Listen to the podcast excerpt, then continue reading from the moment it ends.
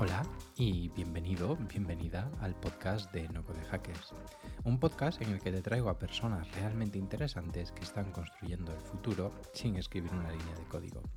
En este podcast hablamos de trayectoria profesional, por supuesto un poquito de no code y no podía faltar hablar de salud mental y de cómo nos cuidamos para no morir en el intento.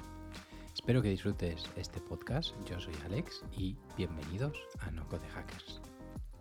En el podcast de hoy tenemos a Víctor Falcón, una persona que pica pizzas y come código. Y os preguntaréis por qué estamos hoy hablando con un senior developer en este podcast. Y es que la razón es fácil. Está creando Monse, una herramienta financiera que mejora las finanzas personales de personas normales.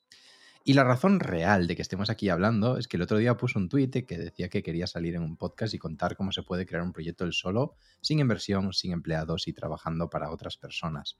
Y como yo me siento súper identificado con eso, uh, y esas historias me flipan, eh, por eso estamos hoy aquí. Así que, Víctor, bienvenido a este episodio. Wow, vale, muchas gracias. Encantado. La verdad que empezó así todo con un tuit. No tenía yo ninguna esperanza, pero bastante bien. Enseguida me escribiste bien. 100%, 100%. Vamos a, vamos a empezar a conocerte un poquito, ¿no? Y conocernos. lo primero, me gusta siempre remontarme a los estudios, ¿no? Porque creo que a veces se cuentan historias muy interesantes desde ahí. Entonces, ¿qué estudias y, y por qué? Pues la verdad que en mi caso, desde muy pequeño, siempre he tenido afición por la programación, siempre me ha gustado. Me, me, interesé desde muy pequeño en el tema de hacer páginas web y demás. Entonces lo tuve bastante claro, a pesar de que en, en la ESO, cuando hubo que escoger bachillerato, sabes que teníamos esta opción de escoger entre letras y ciencias. Pues bueno, a mí una profesora me dijo que yo no valía para esto de ser programador. y gracias a ella acabé cogiendo el bachillerato de letras, pero aún así, cuando estaba en el bachillerato, cuando me tocó ya escoger carrera y demás, lo tuve, o sea, lo tuve bastante claro, aunque hubiera cogido el bachillerato de letras quería ser programador y ahí reconduje otra vez. Y hasta aquí. Qué bueno, o sea, uno de letras que acaba siendo programador, ¿eh? Sí, en, sí, eh, en, en, la universidad lo noté muchísimo, la falta de las matemáticas, porque para mí las matemáticas del bachillerato de letras, que eran matemáticas normales que conocemos todos, pasaron a números imaginarios y cosas que para mí no significaban nada. Fue muy duro los primeros años, bueno, y tanto que, o sea, yo acabé dejando la universidad, no, no la terminé, entré, pero yo quería ser programador, no quería ser matemático, no sé, no sé. Y la verdad que lo acabé dejando bastante rápido y al final mis estudios en sí oficiales son un ciclo superior de programación, pero vamos, lo que me ha llevado a ser programador a día de hoy es la afición que tengo por la, por la programación y, todo el tiempo que le dedico, todo el tiempo que estoy leyendo, formándome, es que, bueno, al final cuando, cuando algo te gusta, ¿no? Es mucho más fácil. Qué bueno, qué bueno. Voy a hacer una mini pausa porque no sé si te está grabando tu audio en Zencaster. ¿Puedes comprobar que el micro ahí esté guay? A mí se me mueve la, Mueve, vale. la onda de sonido, sí, pero es verdad que me ha salido una alerta, ¿eh?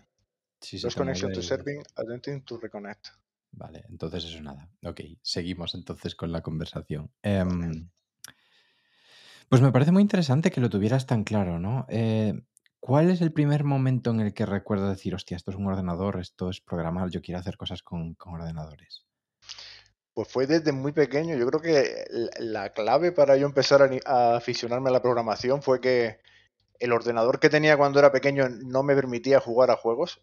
no era un ordenador muy potente, entonces yo no podía jugar a, a, los videojuegos como si jugaban compañeros míos del colegio. Entonces como que me vi un poco más obligado a navegar por internet, ver foros y demás, me empezó a picar el gusanillo de que quería hacer una página web. No sé muy bien de qué, me, picó.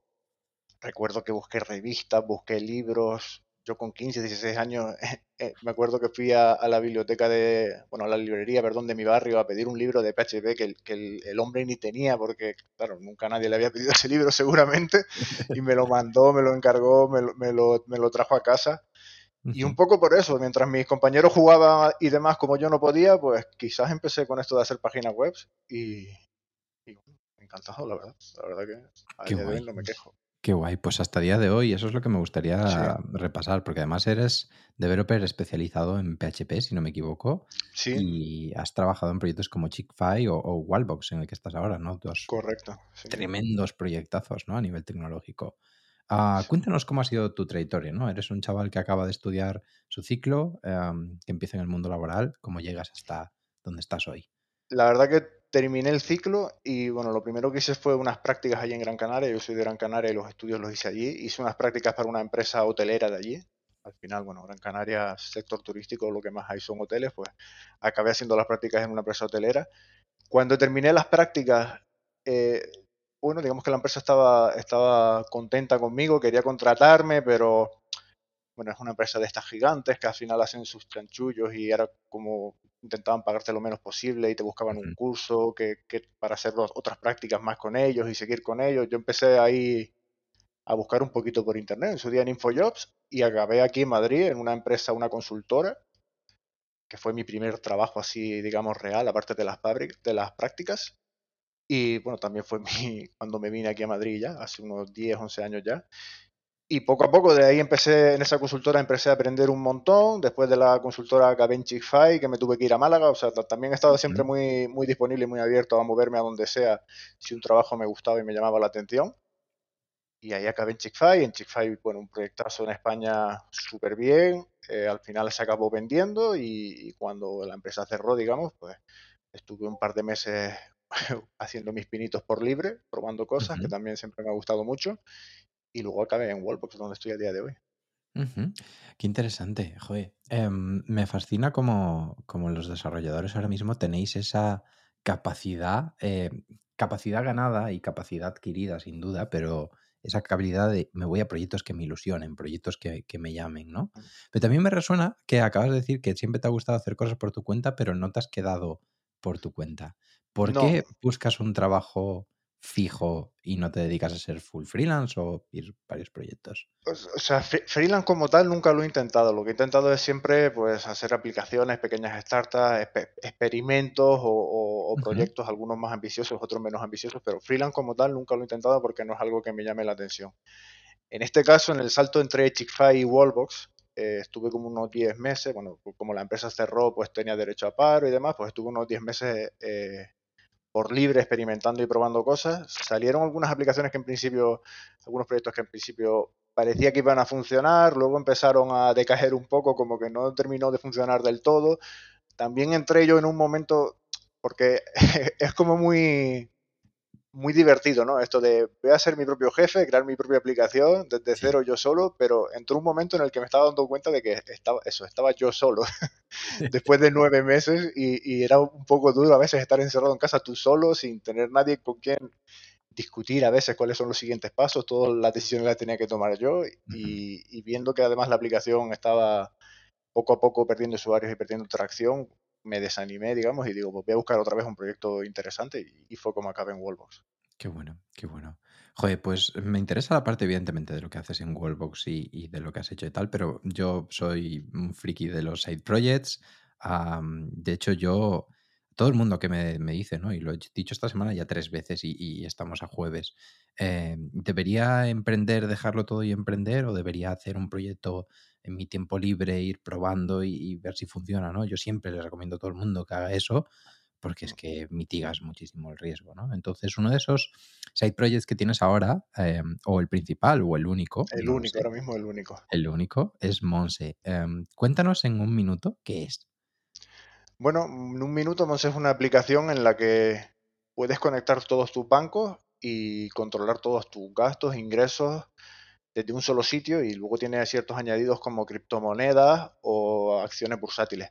Al final, para que la gente lo entienda, es como una especie de FinTonic. Lo que pasa que nuestra diferencia principal es que nos enfocamos o, le damos mucha importancia a la privacidad del usuario, no, no, vendemos datos del usuario, nunca pedimos credenciales bancarias para que sea algo súper seguro. Nosotros no guardamos este tipo de datos tan peligrosos, guardamos datos necesarios para mostrar cierta información al usuario, las estadísticas y los datos además que, que él necesita, pero lo mínimo necesario y nunca comercializamos con los datos. Nos financiamos a base de los usuarios que deciden pagar por usar el producto y no por vender datos o, este tipo de cosas.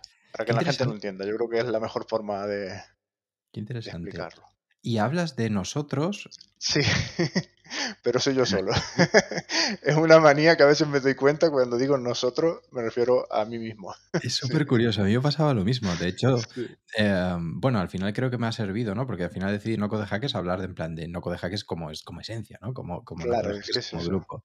Porque yo ya tenía esa visión de que podía ser algo más grande que yo solo, ¿no? Pero es muy curioso cómo te viene en plan, no, yo soy Víctor, pero aquí... Sí, sí, además que me, doy cuenta de que siempre digo nosotros y, soy yo solo a día de hoy.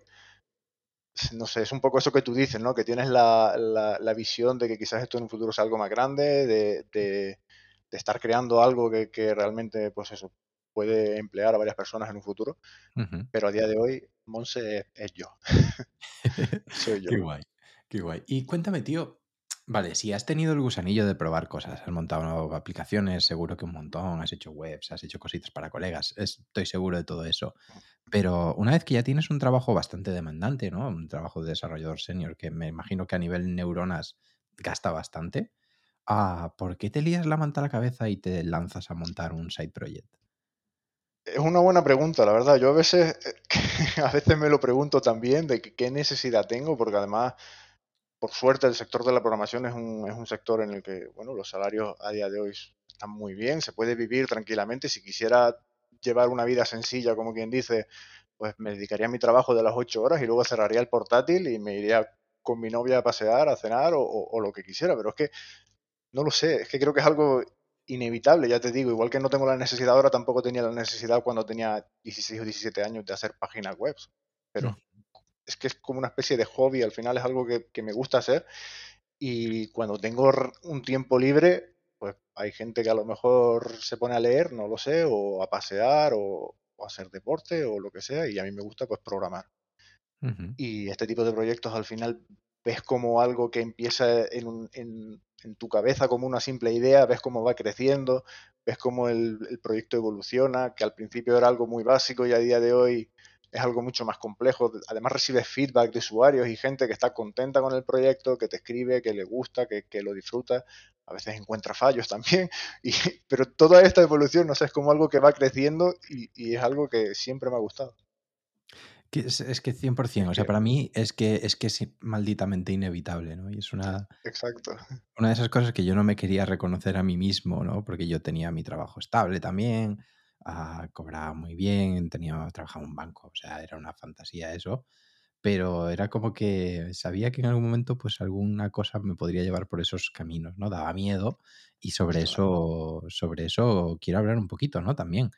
Hostia, em, ¿te planteas en algún momento que se convierta Mons en tu único trabajo? Me encantaría, la verdad, y, y es un poco el objetivo. Lo que pasa es que me gustaría hacerlo sin, o sea, no, quiero dar como una especie de salto de fe. Creo que a día de hoy estoy consiguiendo compaginar las cosas, estoy consiguiendo que Monse cada día sea un mejor producto, añadir nuevas características, eh, que funcione mejor en definitiva, que, encaje mejor con lo que realmente buscan los usuarios. Y también estoy cumpliendo en el trabajo, entonces mi idea es seguir un poco así y el día de mañana si veo que realmente es un producto que la gente está interesada, que la usa y que, y que paga por ello alegremente, contento, o sea, que, que la gente disfruta del producto, pues ahí sí que daré el salto y, cambiaré sin ningún problema. Pero bueno, pues eso, creo que se pueden compatibilizar las cosas y no quiero tampoco, no, no, no, veo la necesidad ahora mismo de dar un salto de fe. Si fuera a lo mejor que no saco tiempo suficiente o que el proyecto no está avanzando lo suficiente, pues ahí sí tienes que elegir, ¿no? O, abandonas el proyecto o, o, dejas tu trabajo. Tienes que elegir entre las dos cosas. A día de hoy, por suerte, creo que lo estoy compaginando bien y mi idea es seguir así por ahora.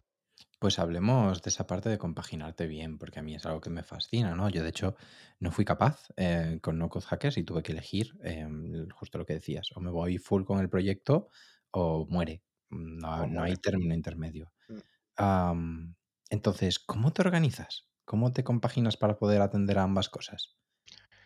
Mucho, mucho trabajo los fines de semana Y, entre semana, pues no todos los días, pero sí algunas tardes también le dedico. Al final yo creo que la clave es lo que hemos hablado antes, ¿no? Si te gusta, pues no es tanto un trabajo, no supone tanto esfuerzo y de hecho muchas veces al revés, cuando a lo mejor me voy de vacaciones y estoy unos días sin tocar el ordenador y sin hacer nada en Monse, como que tengo esa necesidad de tengo que hacer esto o quiero hacer esto, me apetece, no, no es ya una obligación, es que me apetece hacer esto. Y un poco con eso y también con el con las ideas claras de decir, oye, soy una sola persona detrás de un proyecto, no me puedo eh, ponerme a, hacer ideas o, características que a lo mejor necesito varias personas o varios meses, ¿no? Tengo que tener un poco la idea clara también de que soy una única persona trabajando detrás del proyecto y hay cosas que puedo abarcar y cosas que no. Entonces ahí también un poco elegir, planificar qué cosas creo que con el menor esfuerzo posible van a mejorar más la experiencia del usuario o atraer más nuevos usuarios y, y ahí es donde un poco me enfoco también. O sea, es un poco de las dos cosas, planificación y, disfrutar haciendo lo que haces, porque si no... Qué interesante, qué interesante. Voy a, voy a profundizar ahí. Em, hay otra tercera pata que no es solo trabajo, side project, sino es vida social y salud. Entonces, em, ¿cómo te cuidas? Pues soy muy deportista, aunque, aunque no lo creas. Llevo 10 o 12 años yendo al gimnasio, o sea, soy una persona que también disfruto mucho haciendo, haciendo deporte, me gusta jugar al pádel. Normalmente el gimnasio, pues soy, soy de esas personas, de los frikis de gimnasio, digamos, que van a las 7 de la mañana al gimnasio, un poco para tener las tardes libres y poder aprovechar. Y ya una vez que te acostumbras también, que creo que de verdad es la mejor hora, porque te levantas, suena la alarma, me levanto, me, pongo la ropa del gimnasio, un café y, no hay excusa. No he tenido un mal día, no he tenido una reunión más larga de lo normal, voy al gimnasio, cumplo y ya luego empieza el día y ya empiezan los, problemas a veces, ¿no? Y mi otro hobby es el pádel, que también es un, deporte que me gusta y practico una o dos veces por semana, o sea que algo de tiempo saco. También voy muchas veces a las 9 de la mañana los fines de semana, o sea que también un poco ves que digamos que el patrón se cumple, ¿no? Deporte por la mañana y luego intentar compaginar un poco el día entre la, mi pareja, que tengo una pareja también que a veces se puede quejar de que no le dedico tiempo suficiente, y Monse, mis proyectos y mis aficiones al final. Claro, Claro, sí, no, eh, desde luego del emprender con pareja yo creo que da para, da para podcast. Eh, la, pobre, la pobre tiene que a veces que aguantar. Me ha aguantado en algún viaje también con el portátil. Eh, o sea, no me pongo a, trabajar y a desarrollar nuevas featuras como tal, ¿no? Porque creo que son cosas que, que, pueden esperar, no, no vale una semana o dos. Pero si algo falla, si hay algún error, pues ahí me toca sacar el portátil y, Justo. ponerme a trabajar un poco. Justo, y eso me lleva hacia la siguiente pregunta, ¿no? Que es, aparte de la salud física, ¿no? Y cuidarnos, eh, la salud mental. Hostia, em, no sé tú, pero a mí me genera mucho, mucho estrés, ¿no? Y quizás no te das cuenta, pero... Mm. Ah, mira, eh, hoy es martes, me acaban de comunicar este bug de mi herramienta y hasta el jueves no tengo tiempo para ponerlo. Sí. O eh, lo acabo metiendo en el backlog que tengo ahí como 20 cosas que quiero hacer. Sí. Es que no me da. ¿Cómo gestionas eso? Tal cual, e, eso es, eso es tal cual. El estrés lo generan los bugs, los errores, cuando un usuario te, te, manda un mensaje de esto no me funciona y lo que dices, ¿no? Pues no tengo tiempo ahora mismo o tiene que ser la semana que viene o a lo mejor te pones a investigar y no encuentras la solución, que, que también pasa a veces, sobre todo con Monse, que es una aplicación que al final se conecta con los bancos y muchas veces el fallo no está en la aplicación mía en sí, sino que está en el propio banco y ahí pierdo el control y, y, y es impotencia, es estrés pero bueno, yo creo que eso, sí, quizás si no tuvieras un trabajo, pues tienes más, más tiempo, ¿no? Más disponibilidad para dedicarle a eso, pero en ocasiones los fallos esos te pueden pillar en un momento en el que estás desconectado y, el estrés te lo genera igual. Complicado. Complicado, complicado. Esa, es la parte que yo creo que peor, que peor llevo y, y en ocasiones que, que, ha habido pues con algún banco importante que ha pasado que, usa muchos usuarios y algún banco que me está dando problemas y te das cuenta de que son muchos usuarios los afectados y el, el problema principal es eso, la impotencia de que yo no lo puedo arreglar. Yo estoy al final escribiéndome mensajes con un banco ¿no? y esperando que ellos lo arreglen lo antes posible. eso es la peor parte que llevo de, del side project al final, pero bueno, es, es inevitable creo. No, 100% es inevitable, pero cuando te sucede esa cosa, yo por ejemplo salgo a correr o ahora pues por ejemplo hago yoga porque me ayuda a gestionar todas estas emociones, ¿no? ahora me acabo de apuntar al psicólogo porque me viene, creo que me va a venir genial, no lo sé. ¿Qué haces tú cuando te ves superado, no? Porque creo que es esto algo muy importante que no se habla en esa gente que transmite esa sensación hacia afuera de tengo un trabajo full time, tengo un side project y, y todo me va maravilloso, ¿no? Que es muchas veces yo mismo el culpable de transmitir eso. ¿Qué haces para, las cosas Yo creo que en mi caso la terapia es el, propio gimnasio en sí. Eh, para mí es un momento de... Voy al gimnasio, me pongo mis, mis auriculares, me pongo música y no sé, creo que la, la, gente que va conmigo al gimnasio debe de pensar que soy un poco antipático porque estoy como en mi burbuja, de verdad, con mi música levantando peso y es como que ese momento de no pensar prácticamente en nada porque al final tienes la música que, que, te mantiene un poco el cerebro ocupado y el propio ejercicio en sí, es como una hora de paz mental para mí, de, de no pensar en nada, no darle vueltas a los problemas, no darle vueltas a los fallos y un poco eso me ayuda más allá de eso, la verdad que no. A veces es que es lo que hemos dicho, ¿no? A veces no, es que no puedes hacer, no puedes hacer nada así. Es algo que tenemos que aguantar y, bueno, yo creo que es algo que le pasa a todos los, los CEOs o, las personas que han hecho proyectos grandes. Yo recuerdo jefes míos anteriores de proyectos grandes, como por ejemplo Chick-fil que habían ocasiones que estaban estos fallos, ellos lo sienten como muy suyo porque al final de su proyecto llevan muchos años y mucho, y mucho trabajo dedicado y, eso por dentro duele, ¿no? ¿no? lo vives igual que cuando eres un empleado. Sí, que también te puede doler, pero no es lo mismo. 100%, 100%. Muy bien, pues vamos a hablar un poquito de esas tripitas de, de Monse. Eh, lo que quieras o lo que puedas compartir. Em, ¿Cómo está desarrollado? ¿Cuántos usuarios tienes? ¿Cuánto revenue te está generando? Em, cuéntanos un poquito.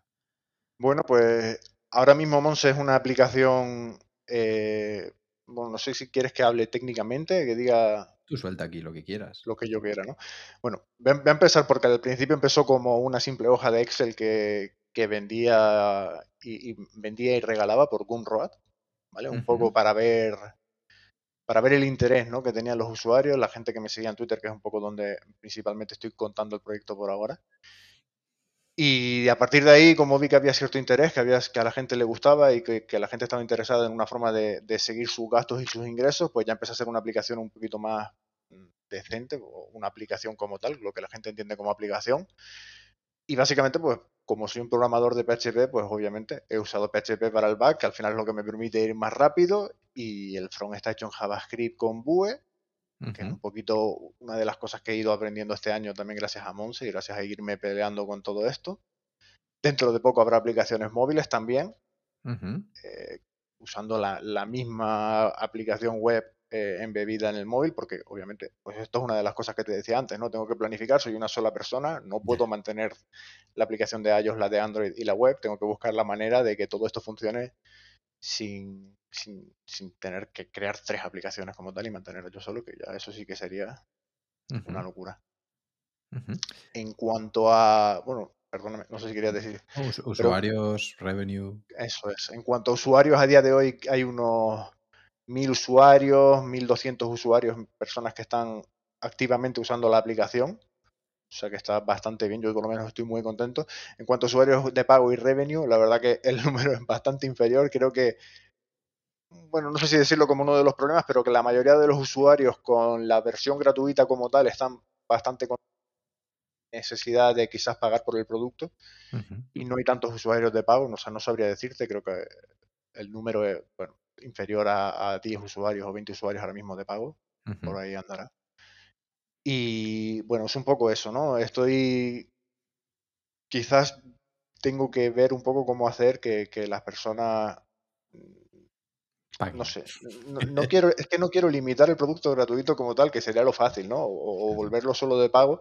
Tengo que buscar cómo hacer que la gente esté interesada o que la gente le apetezca pues conseguir algo más en la aplicación, ¿no? ¿Qué, es, qué es ese y cuánto costaría? Sí, aquí voy a, voy a tirar por la tangente. Eh, ¿por qué cobrar? Bueno, al final, ¿cómo, cómo puedo... ¿Cómo ¿No monetizarías la aplicación o qué, No, pregunto, ¿hace falta monetizar? Muchas veces em, vamos por la vía de tengo un proyecto que me está gustando, que me, lo paso bien, tal, tengo que monetizarlo y de repente a mí hay como un pequeño chip, chip que cambia en mi cabeza de, vale, no es cómo aporto más valor a mis usuarios, es cómo aporto valor a mis usuarios, pero a la vez me genero revenue a mí. Claro. Entonces, por ahí va la pregunta.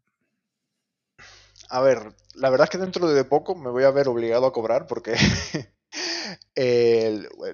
parte de o sea, los proveedores que uso para conectarme con los bancos me van a empezar a cobrar por, por, leer datos de, entidades bancarias, ¿no? Y entonces no me va a quedar otra que si no, para mí esto sería ya un coste que tendría que, suponer yo. La verdad que cobrar mm, desde el principio la idea ha sido un poco pues esa, ¿no? Pues para poder dedicarme al 100% al proyecto. No, no por nada más, no, no pretendo ni mucho menos no sé, no, tengo esas ambiciones de ser rico ni, ni, mucho menos, simplemente, pero sí me gustaría poder vivir de algo que he hecho yo, me encantaría eso. Y al final un poco es por eso. Mm, es una pregunta que no me había hecho nunca, me ha pillado un poco ¿no? el por qué. Sí, sí, sí, no, 100%. Evidentemente, los costes de mantenimiento, pues eso es como el, el, primer hito que tienes que cumplir dentro de la empresa. Yo cuando lancé No Code Hackers era mi sueño llegar a pagar la suscripción de Zapier, ¿sabes? Claro. Eh, por lo mismo que dices, ¿no? Esto lo puedes mantener, pero que tampoco te cueste, ¿no? Que tampoco te cueste, claro. A día de hoy, por suerte, los costes de infraestructura fijos, por así decirlo, son, son bajos. Eh, y bueno, es ya con los pocos usuarios que hay se, digamos que se, se, cubren. Pero sí es verdad que, como te he dicho, dentro de poco, porque uno de los mayores problemas que tengo a día de hoy con Mons es la integración con los bancos. A veces está dando muchos problemas esto y he decidido hace poquito cambiar de, proveedor porque sinceramente el proveedor que estoy usando ahora mismo no me está funcionando como, como a mí me gustaría, simplemente para darle un buen servicio a los usuarios. Pues no, está consiguiendo eso. Y me va a tocar pasar un proveedor de pago, porque son todas las opciones que hay por ahora. Y, y bueno, eso va a subir los costes yo creo que bastante. Así que al final ahí pues, tendré que limitar a lo mejor el número de bancos conectados a solo un banco para las cuentas gratuitas, ¿no? Un poco para que si alguien quiere usar una cuenta gratuita lo use, pero que tampoco me suponga a mí eso un gran gasto. Y intentar aumentar el número de usuarios de pago, pues por lo menos para cubrir esos gastos. 100%, es, es, un buen movimiento, ¿no? Em, sin duda, al final, si todo se rige por dar el mejor servicio a los usuarios, pues acabarás encontrando esa vía de monetización. No queremos aquí que pierdas dinero. hablemos un poquito de esa faceta más de que acabas de mencionar de pasada de building public y de contar lo que vas haciendo, ¿no? ¿Por qué? Pues es un poco porque, o sea, creo que al final consigues mucho feedback que es súper valioso si yo a lo mejor no estuviera contando públicamente todo lo que hago en Monse y, los problemas que me encuentro, no solo las cosas buenas, porque también hay problemas. Si yo no estuviera contando esto, creo que me faltaría mucho feedback de, usuarios, que es súper valioso, de verdad, porque yo al principio Monse me lo imaginaba de una manera y poco a poco los propios usuarios de Monse son los que me están diciendo un poco por dónde ir, ¿no? Y no sé, lo, lo considero algo súper valioso y si no se lo estuviera contando a nadie, a lo mejor habría usuarios que llegan a la aplicación pues por Product Hunt, por Reddit o, por algún sitio de estos, pero dudo que me escribieran, dudo que me dijeran si, quieren cambiar algo, si no le gusta algo o, cómo le gustaría que funcionara algo. Y en definitiva creo que sería un peor producto a día de hoy. Ya no es por, no sé, por ego, ¿no? De estoy haciendo esto y no es tanto por eso, sino que creo que de verdad creo que ayuda a ser un mejor producto. Hablemos de hacer producto, ¿no? Porque al final estás haciendo producto y vienes de tecnología. ¿Es un mundo que ya conocías, te molaba y te interesaba y por eso decides lanzar un producto? ¿O simplemente ha sido, en plan, yo tengo mi idea y luego descubro que esto es hacer producto y que hay gente que escribe y vive sobre esto, ¿no? creo que es un poco las dos cosas, ¿eh? porque eh, ahora ya este no es mi primer side project, llevo varios y, ya sé lo que es producto, pero yo creo que yo antes hacía estas cosas peor seguramente, pero sin saber que estaba haciendo producto, ¿no? Y un poquito cuando vas investigando, al final, pues he buscado muchos libros de, producto, de cómo medir, por ejemplo, eh, ciertas features, ¿no? Si, si están funcionando, si no están funcionando, el comportamiento del usuario para averiguar un poquito en qué cosas a lo mejor dedicarle más tiempo o no. Al final esto lo he ido aprendiendo con el tiempo base de, libros, de, vídeos, de, estar en internet y, es algo que he encontrado, he descubierto que me gusta también. Profesionalmente nunca me he dedicado, pero la verdad que me gusta. 100%. Hmm, em, si quieres compartirnos algún libro o recurso que te haya parecido interesante. Pues hay los del Lean Startup se llaman, ¿no? Sí, Lean Startup, que tiene varios, tiene el Lean Analytics, Lean, el Lean Startup, que es el básico. Hay, hay varios, la verdad que son libros que me, sobre todo el de Lean Startup, que fue el primero que leí, me gustó mucho porque no sé, es una idea muy sencilla, ¿no? Este, este ciclo que él propone de lanzar, medir y mejorar, creo que, es así de sencillo. Es muy sencillo, es como en plan súper obvio una vez que te lo dicen, pero realmente mm, yo por lo menos, yo no hacía las cosas así y me he dado cuenta de que es súper valioso eso de medir realmente que lo que estás lanzando está afectando y comportándose al usuario como, como tú quieres, ¿no? porque a lo mejor lanzas algo pensando que es un problema y no lo usa nadie o no está solucionando ese problema. 100%, 100%. Me parece, me parece clave. Yo soy fiel adepto de esto y como bien dices, es súper obvio. Sí, una vez que te lo no dicen. es obvio, ¿eh? No, no, e, es la típica cosa que una vez que te lo dicen, es como, claro, sí. Pero antes, antes, no sé, muchas veces lanzabas las cosas, lanzabas un, algo tan simple como a lo mejor poner un botón para hacer X cosa, lo lanzas en tu producto y a lo mejor no medías si realmente eso se está usando o no. O si ha solucionado el problema que tú creías que iba a solucionar o no. 100%. Y, y hablando de eso, ¿no? De cómo decides qué desarrollas, me gustaría entender cómo decides qué desarrollas. Pues muchas veces, de verdad, con este feedback que me llega principalmente por Twitter, también en, en Monse es una de las cosas que he hecho mucho hincapié desde, casi el principio, desde poner muchas opciones para que el usuario me pueda mandar mensajes. Es algo tan, tan sencillo como un text area que a mí me llega como un email plano. Y eso, tan sencillo como eso, la verdad que me da mucho feedback, me da mucha, mucha información de cosas que, por ejemplo, al usuario le gustaría. Y te voy a poner un ejemplo. Yo en principio, cuando creé Monse, mi idea era automatizar. Era conectarme con los bancos del usuario y que automáticamente se cogieran transacciones, se categorizaran, que el usuario no tuviera que hacer nada, ¿no? O, muy poco. Y me he dado cuenta de que muchos usuarios me escriben y me dicen que a lo mejor que no quieren conectar su banco, pero que les gustaría poder usar Monse. Y que, que, quieren crear estas transacciones, por ejemplo, manualmente, y ir registrando manualmente sus gastos. Y es una opción que a día de hoy no está en Monse. Tú manualmente no puedes crear una transacción porque no era mi idea con el producto. Y me lo están pidiendo y es algo que, bueno, pues lo tengo en el backlog, como dices, ¿no? Poco a poco saldrá algún día, pero me he dado cuenta de que realmente, pues, oye, quizás mi idea inicial de Monse no, o, tenía defectos o, hay usuarios que con un pequeño cambio van a encontrar la aplicación mucho más cómoda y que se adapta mejor a ellos. ¿Y quién es tu usuario? Es una buena pregunta también. A día de hoy es la gente que me sigue por Twitter, básicamente. Es un poco, o sea, que es un perfil de gente que le gusta Internet, un poquito, no, al final en Twitter no está una no está por, mi madre no está en Twitter, por ejemplo, ¿no? Este tipo de, usuario normal no está en Twitter, es un usuario un poquito más, más técnico que le gusta más Internet a día de hoy. También son personas que controlan sus gastos, que tampoco cada vez hay más. Yo creo que hay una hay cada vez más filosofía, ¿no? De finanzas, de finanzas personales, de cuidar, de invertir, de ahorrar.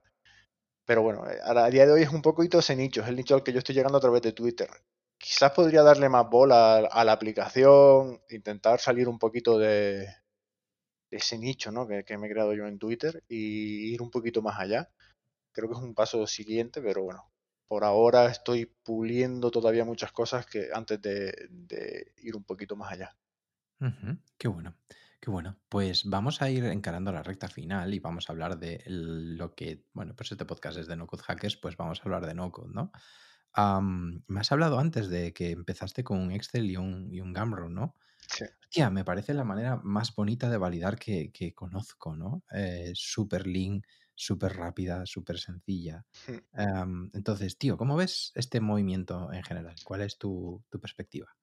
Yo creo que, a ver, desde mi punto de vista como de programador, ¿no? Quieras. eh, lo, veo, bueno, yo lo usé en su día para eso, para validar el producto y me pareció, pues eso, al final necesitas cómo validar el producto y lo mejor que puedes hacer es la solución más sencilla que menos tiempo te lleve porque lo primero que tienes que hacer antes de dedicarle mucho tiempo a algo es ver que vale para algo, ¿no? Ese tiempo. Y para mí lanzar la hoja de Excel esta y venderla en Gumroad súper sencillo, te lleva relativamente poco tiempo y realmente me sirvió para ver que muchos, muchas personas se estaban descargando esa hoja de Excel y que incluso estaban pagando por ella y me ayudó también a conseguir los emails porque Gunrod te da los emails de las personas que descarga esto, esta hoja de Excel, o sea que me ayudó a conseguir los emails para conseguir los primeros usuarios del producto. O sea, para mí fue súper valioso y la inversión en cuanto a tiempo es muy poca. Aparte de esto, he visto de verdad productos muy interesantes que se hacen con el no code. Yo no estoy tan dentro de este, de este mundillo y la verdad que me falta, me falta mucho conocimiento, pero creo que se pueden hacer también cosas muy, o sea, cosas realmente profundas, ¿no? Soluciones realmente más sencillas que, o sea, más complejas que, que una hoja de Excel, que fue lo que hice yo. 100%. Y yo ahora estoy con mis issues internas de si llamarlo no code o llamarlo desarrollo visual porque veo a gente como por ejemplo Celia, que es una, la acaba de salir en el anterior episodio del podcast, y hostia, la he visto trabajar esta semana pasada y es que literalmente está pensando como una desarrolladora. Ella viene, de hecho, del background de desarrollo, solo que no escribe código. Ah, pero puede hacer SaaS complejos eh, con Babel. Hostia, qué pasada, ¿no? Qué pasada. Y eso me lleva a otro pensamiento que es, oye, em, ¿qué pasa con Copilot? ¿Cuenta eso como no code? Ah, Copilot. La verdad que, y, cada vez vamos a, tirar más de estas, de estas herramientas, ¿eh? Al final. Yo Copilot a día de hoy no la uso, en su día cuando era gratuita un poco, pues sí la trasteaba. Al final Copilot funciona muy bien en Visual Studio, yo, bueno, no uso Visual Studio, tampoco quiero... Pero la verdad que son herramientas que como programador nos ahorran un montón de tiempo y a veces el resultado que te daba Copilot era impresionante y yo creo que, vamos, eh, si no es el presente, en el futuro va a haber muchas de estas herramientas y va a ser lo más normal tenerlo. Si es no code o no, la verdad que ayuda un montón. La verdad que ayuda un montón. Al final, creo que Copilot, si, si no tienes conocimientos técnicos, no, no vas a poder hacer gran cosa. Aunque bueno, he, visto algunos vídeos de youtubers que a base de comentarios y, pasarle instrucciones llegan a crear también incluso pequeños juegos. Es, un mundo muy interesante, ¿eh? Yo para mí va hacia eso, ¿no? Hacia cómo, cómo enseñas a la gente a pensar como un programador o como una programadora. Aprendiendo a programar, ¿no? No, hace falta que sepas exactamente el, código porque eso puede que hasta te venga resuelto o lo tengas una interfaz visual que te permita generarlo. Sí, sí, es, verdad, que, y, de hecho hay muchas muchas herramientas. Yo estaba pensando, porque bueno, recientemente me he pasado a iPhone, vengo, vengo del mundo de Android, en, Android había una aplicación que se llama Tasker, no sé si la conoces, pero la conocen, ¿no? Te permite crear como automatizaciones súper super complejas de forma visual, pero al final es mucho de, de la forma de pensar de un programador, porque estás creando variables, estás creando flows con si pasa esto, haz esto, que es un poco lo que hacemos en código, pero de una forma visual. Y, bueno, decía lo del iPhone porque en iPhone está el Shortcut, se llama, que también es muy parecido, que tiene un montón de potencial y de que alguien que a lo mejor tiene esta forma de pensar de programador, sin necesidad de escribir una sola línea de código, puede hacer pequeñas aplicaciones. O sea, yo con, con Tasker, que al final es la que más he usado, tenía, por ejemplo, una pequeña aplicación que me mandaba una notificación todos los días a una hora determinada para que me tomara pues, una medicación que me tengo que tomar yo todos los días y esto me lo registraba en el calendario. Y, o sea, que son aplicaciones que al final, incluso si, si la pudiera subir a la App Store, yo creo que habría gente que la descargaría y estaría interesada en ella. 100%, 100%. A veces nos asesinamos con crear aquí la próxima plataforma tecnológica y muchas veces nos olvidamos de esas pequeñas herramientas de nuestro día a día que te facilitan mucho la vida, ¿no? Exacto, sí, sí. Me parece súper interesante. Em, y en el mundo ya más del low code, ¿no? Em, no sé si es algo que tú explores o dentro de tu trabajo como desarrollador dentro de, em, dentro de Wallbox, si consideráis hacer este approach de buscar partes desarrolladas por terceros incorporarlas, ¿no? Te hablo, por ejemplo, de, de Arengu, que es una solución que te da la parte de forms pulida. Tú la tienes, la conectas a la API que tú quieras, pero no te tienes que preocupar de hacer el, registro, el sign up flow, la verificación de email, la verificación del teléfono y demás. ¿Este tipo de herramientas low code es cosa que consideres en tu día a día o, prefieres a machete? Yo es que en mi, día a día estoy en, estoy en, el backend que se llama, ¿no? que es la, la, parte más, más interna, ¿no? El backend, la parte trasera, digamos, de, de Wallbox, todo lo que está por detrás, que son servidores que se conectan con los cargadores, con las aplicaciones móviles. Entonces, no es una parte muy, visual como para integrar este tipo de herramientas. Sí que creo que en la, lo que es la página la página web, al final la landing, los compañeros del equipo que está trabajando en esa landing sí usan este tipo de herramientas para al final, pues lo que dicen, ¿no? A lo mejor un formulario o alguna cosa concreta, pues la verdad que te ahorra un montón de tiempo. Además, pues si es una aplicación o, la gente ha pensado esa pequeña aplicación para hacer una cosa sola determinada, al final lo hace muy bien, ¿no? Y, se dan cuenta a lo mejor de problemas de seguridad o de, cosas que, que, si haces un poquito de todo no te das cuenta, ¿no? Y al final creo que viene muy bien para ahorrar tiempo ahí. Yo en mi parte, como te digo, en el día a día, pues estoy un poquito en la parte trasera, ¿no? En la trastienda y estas cosas no la llego a usar. Qué bueno, qué bueno, tío. Pues oye, súper interesante, sobre todo el cómo has compartido, ¿no? Cómo lo llevas con tu trabajo, cómo va creciendo y cómo decides qué hacer. Así que te dejo aquí un minutito por si quieres, bueno, contar a la gente dónde te pueden encontrar, dónde te pueden seguir, dónde pueden descargarse Monse. Em, y tío, pues, maravilla. Perfecto, tío, pues muchas gracias. Pues a ver, como hemos dicho, principalmente estoy en Twitter, es la red en la que estoy más activo a día de hoy, ¿vale? Es, me podéis encontrar con arroba Víctor con dos OEs. Ya me podía haber escogido un, nombre un poco más sencillo de explicar, pero bueno, Víctor con dos OEs. Y ahí donde estoy a diario contando las cosas que voy haciendo en Monse, los problemas que me voy encontrando y bueno, otras cosas a veces de programación y demás. Y aparte de esto, la aplicación de Monse la puedes encontrar en, en get.monse.app, que es el dominio en el que está la aplicación y es la forma más sencilla al final de entrar. En un futuro, espero no muy, no muy lejano, también encontraréis las aplicaciones de Android y de iOS, pero ahora mismo no están disponibles. Estamos trabajando en ello. Está en el backlog, pero en la parte de próxima. De locos, tío. Pues oye, un auténtico placer que hayas estrenado tu experiencia en los podcasts con esto, tío. Y nada, nos vemos. Muchas gracias, tío. Espero que, hayáis disfrutado, que poder haber aportado o que haya sido interesante las cosas que he ido contando. Y nada, muchas gracias por, por la oportunidad.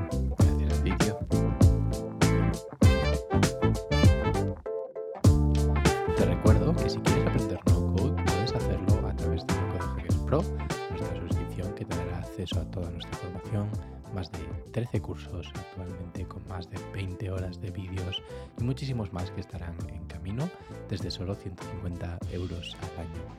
Queremos además que te suscribas a nuestra newsletter donde todos los jueves publicamos las noticias más destacadas para que tú no tengas que estarlas buscando. Si te ha gustado el episodio, no nos hace nada más ilusión que que lo compartas con tus amigos o con tus redes sociales y que nos dejes buenas valoraciones en iTunes. Esto ha sido todo, un placer. Yo soy Alex. Bienvenidos a Loco de Hackers.